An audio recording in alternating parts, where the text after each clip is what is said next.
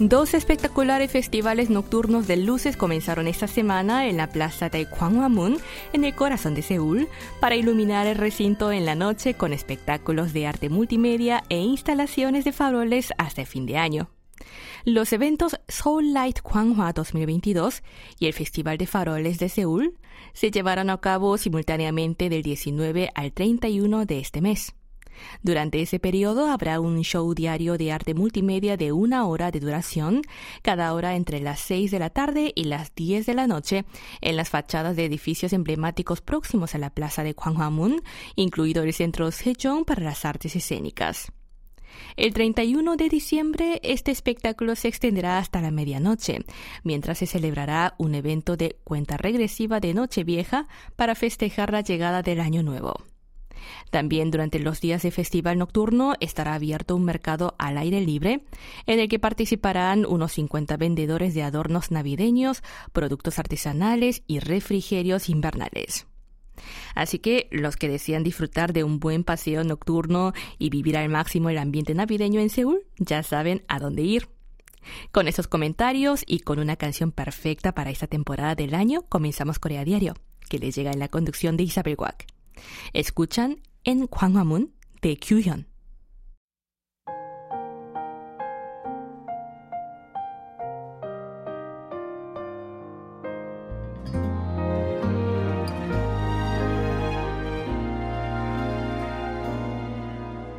넌 어땠는지 아직 여름이 남아 왠지 난 조금 지쳤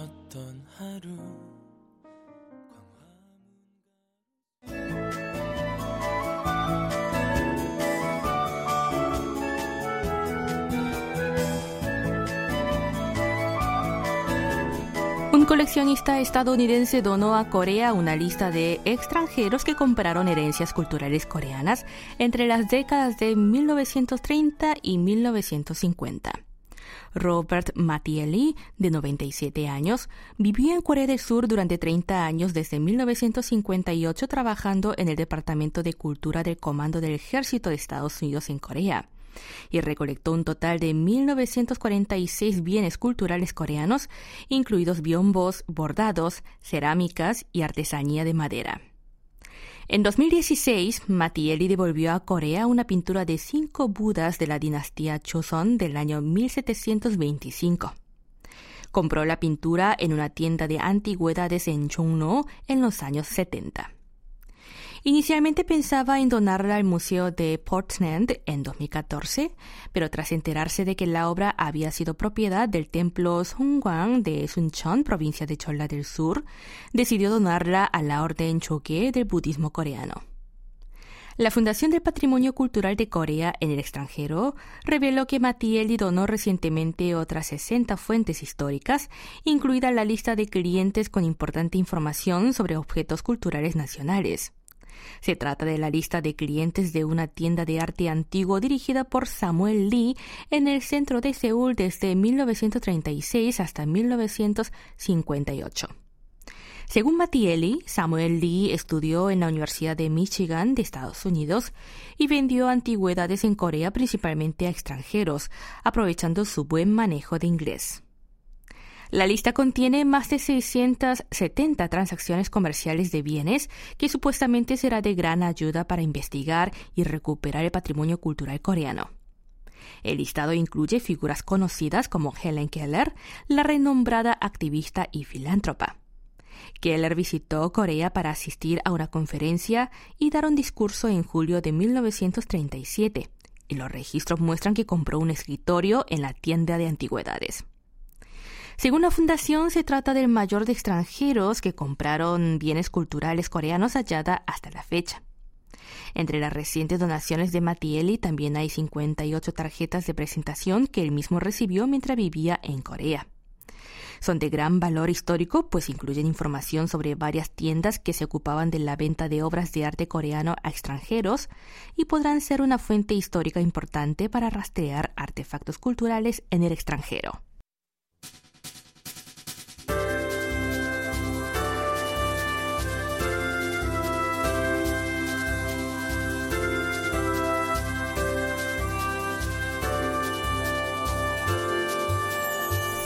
Muchos extranjeros visitaron este año Corea para ver musicales.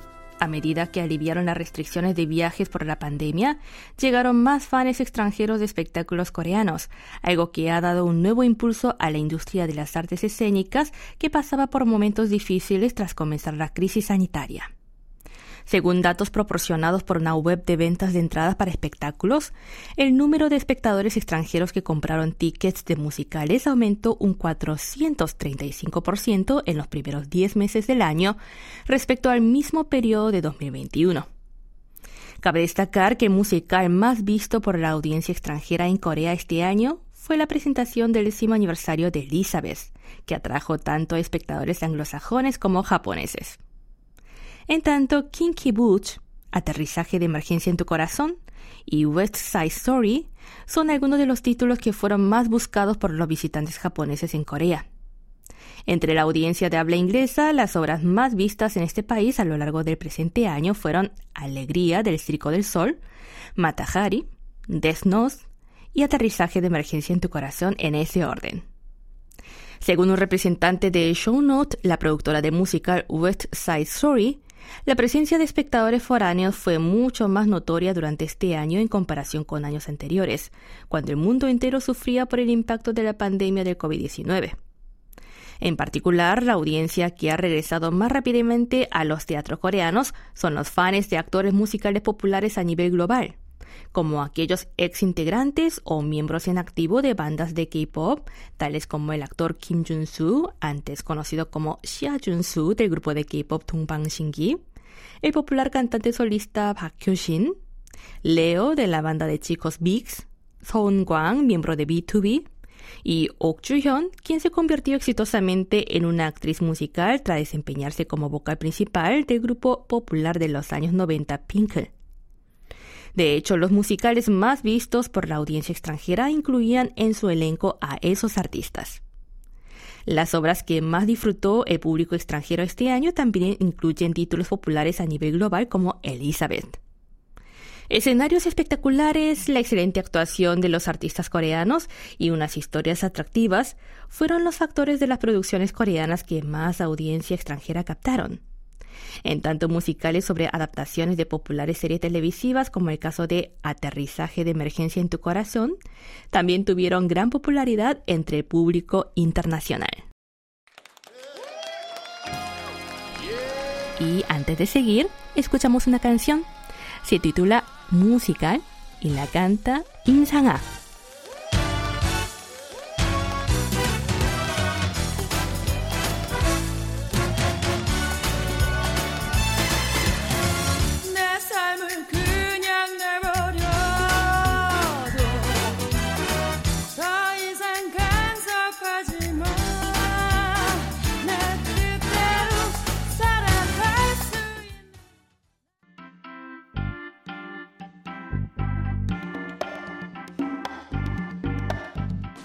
¿Qué tal amigos?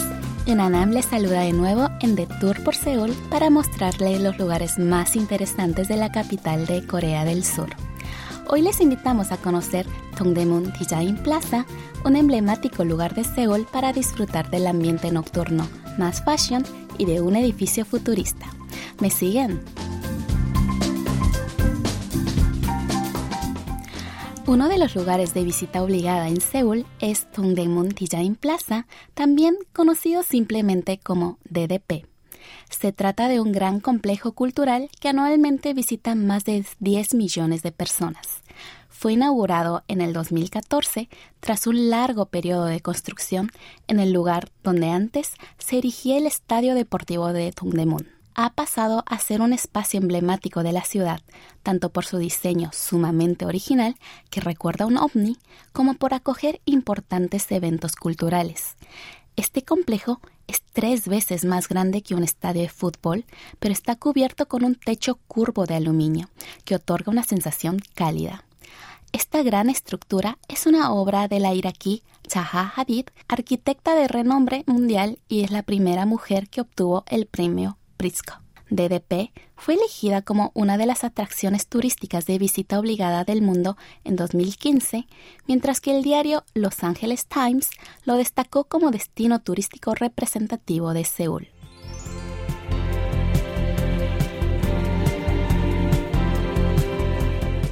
DDP se considera un eje cultural de Corea, pues su interior alberga más de 100 eventos y exposiciones sobre arte, diseño, moda cada año.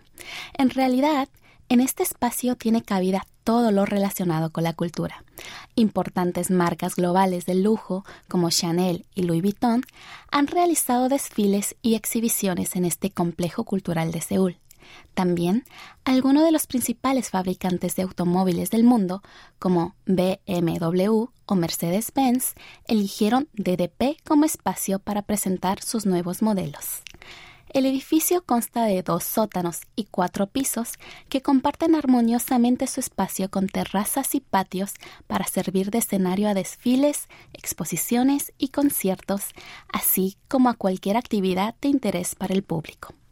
Durante toda la semana acoge diversos programas, así que antes de visitarlo, les recomendamos comprobar su página web www.ddp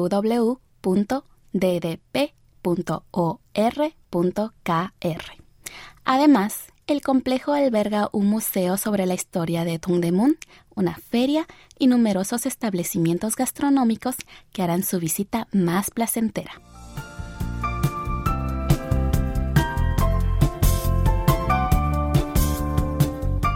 Su interior se divide en varias salas para exposiciones de arte, galerías y tiendas. Las exhibiciones, por supuesto, van cambiando y algunas veces pueden ser de arte, pero también hay conciertos, desfiles de moda, etc.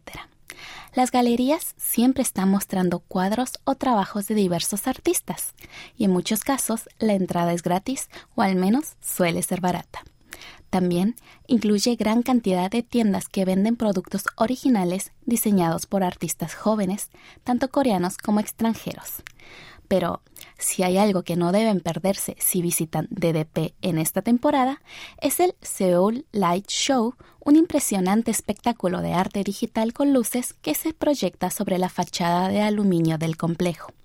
Ya en su primera edición, celebrada en el 2019, este show atrajo más de un millón de visitantes y se ha convertido en uno de los festivales de invierno más populares de Seúl. Del 22 al 25 de diciembre, entre las 19 y las 22 horas, en la fachada del DDP proyectarán imágenes digitales elaboradas por el pintor Im Tae-gyu y el estudio de arte Sticky Monster Lab para celebrar la Navidad.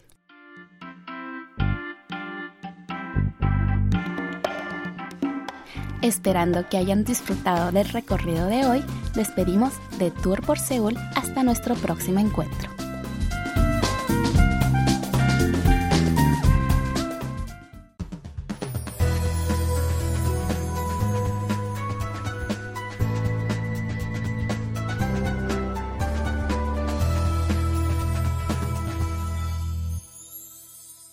KBS World Radio están escuchando Corea Diario en la voz de Isabel Wack.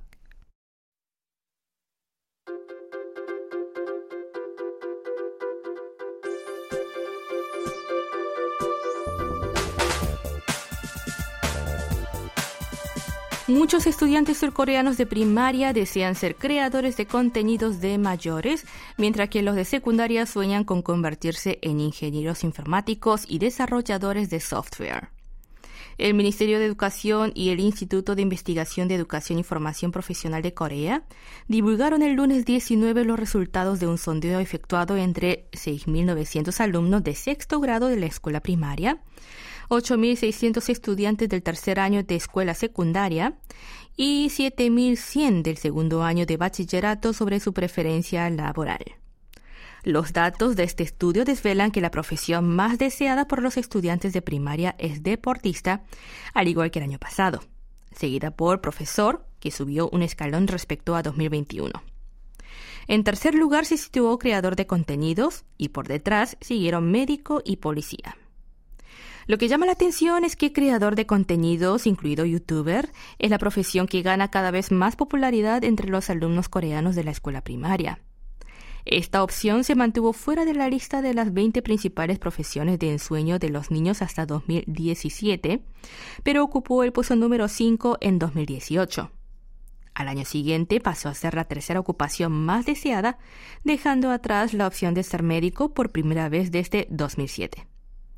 No obstante, en 2020 y 2021, con el aumento del interés en el sector de salud con la llegada de la pandemia del COVID-19, más estudiantes de primaria afirmaron que les gustaría ser médico antes que ser youtuber. Pero este año más niños prefieren convertirse en creadores de contenidos, supuestamente debido a una mayor exposición a los dispositivos digitales. Los autores del estudio indican que a medida que más personas ganan dinero a través de contenidos que suben a las plataformas de vídeos como YouTube y TikTok, aumenta el interés de los menores por la profesión de creador de contenidos mientras el número de estudiantes de escuela secundaria y bachillerato que desea trabajar en nuevas industrias aumenta continuamente. El porcentaje de alumnos de secundaria que desean ser desarrolladores de videojuegos, ingenieros aeroespaciales y expertos en Big Data aumentó de 4,6% en 2017 a 5,4% este año. En tanto, entre los estudiantes de bachillerato, la profesión más deseada es profesor, seguida por enfermero, soldado, policía e ingeniero informático, al igual que el año pasado. Sin embargo, mientras ser funcionario público ocupó el sexto lugar en 2021, pasó al décimo primer lugar este año, mientras que la proporción de jóvenes que prefieren montar su propio negocio aumentó notablemente del 1,6% en 2021 al 2,9%.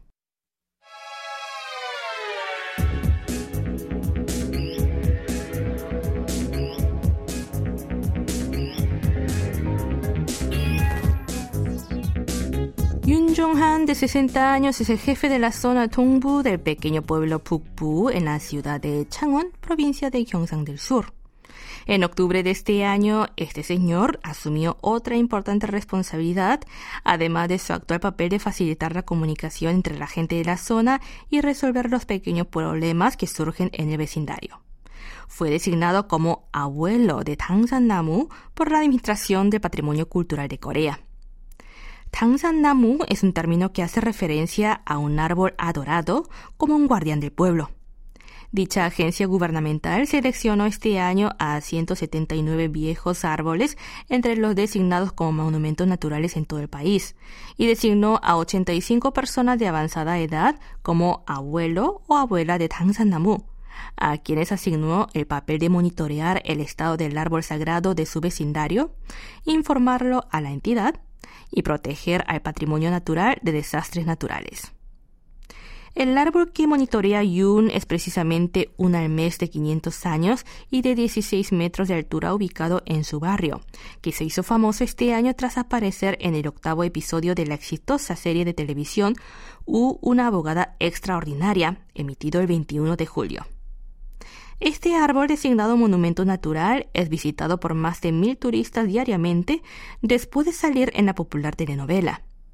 Yun se encarga de limpiar la basura alrededor del almés, vigilar cuidadosamente si el árbol sufrió algún daño o ayudar con el aparcamiento de coches de los visitantes, entre otras muchas tareas para cuidar a este bien natural. Abuelo de Tangsan Namu es el título oficial que le otorgó la Administración del Patrimonio Cultural, pero Yun no recibe salario ni incentivos por cuidar al árbol, ya que su trabajo es voluntario. Yun afirma que su casa está a un minuto del árbol y que ya desde antes de ser nombrado por la organización gubernamental como cuidador del mes, cuidaba voluntariamente a ese gigante árbol viejo del barrio con otros vecinos.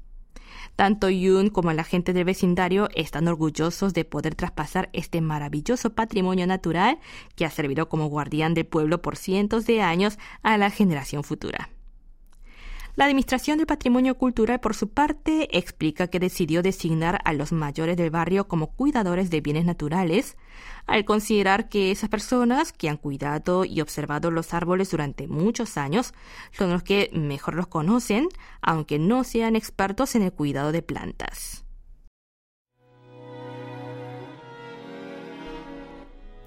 Y cerramos de este modo esta edición de Corea Diario. La última canción que les dedico es Namu, Árbol, de Cardo Garden. Que la disfruten y hasta el próximo encuentro.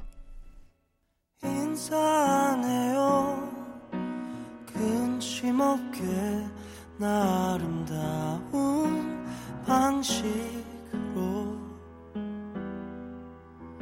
무딘 목소리와 어설픈 자욱들 화려하게 장식해줘요 그대 춤을 추는 날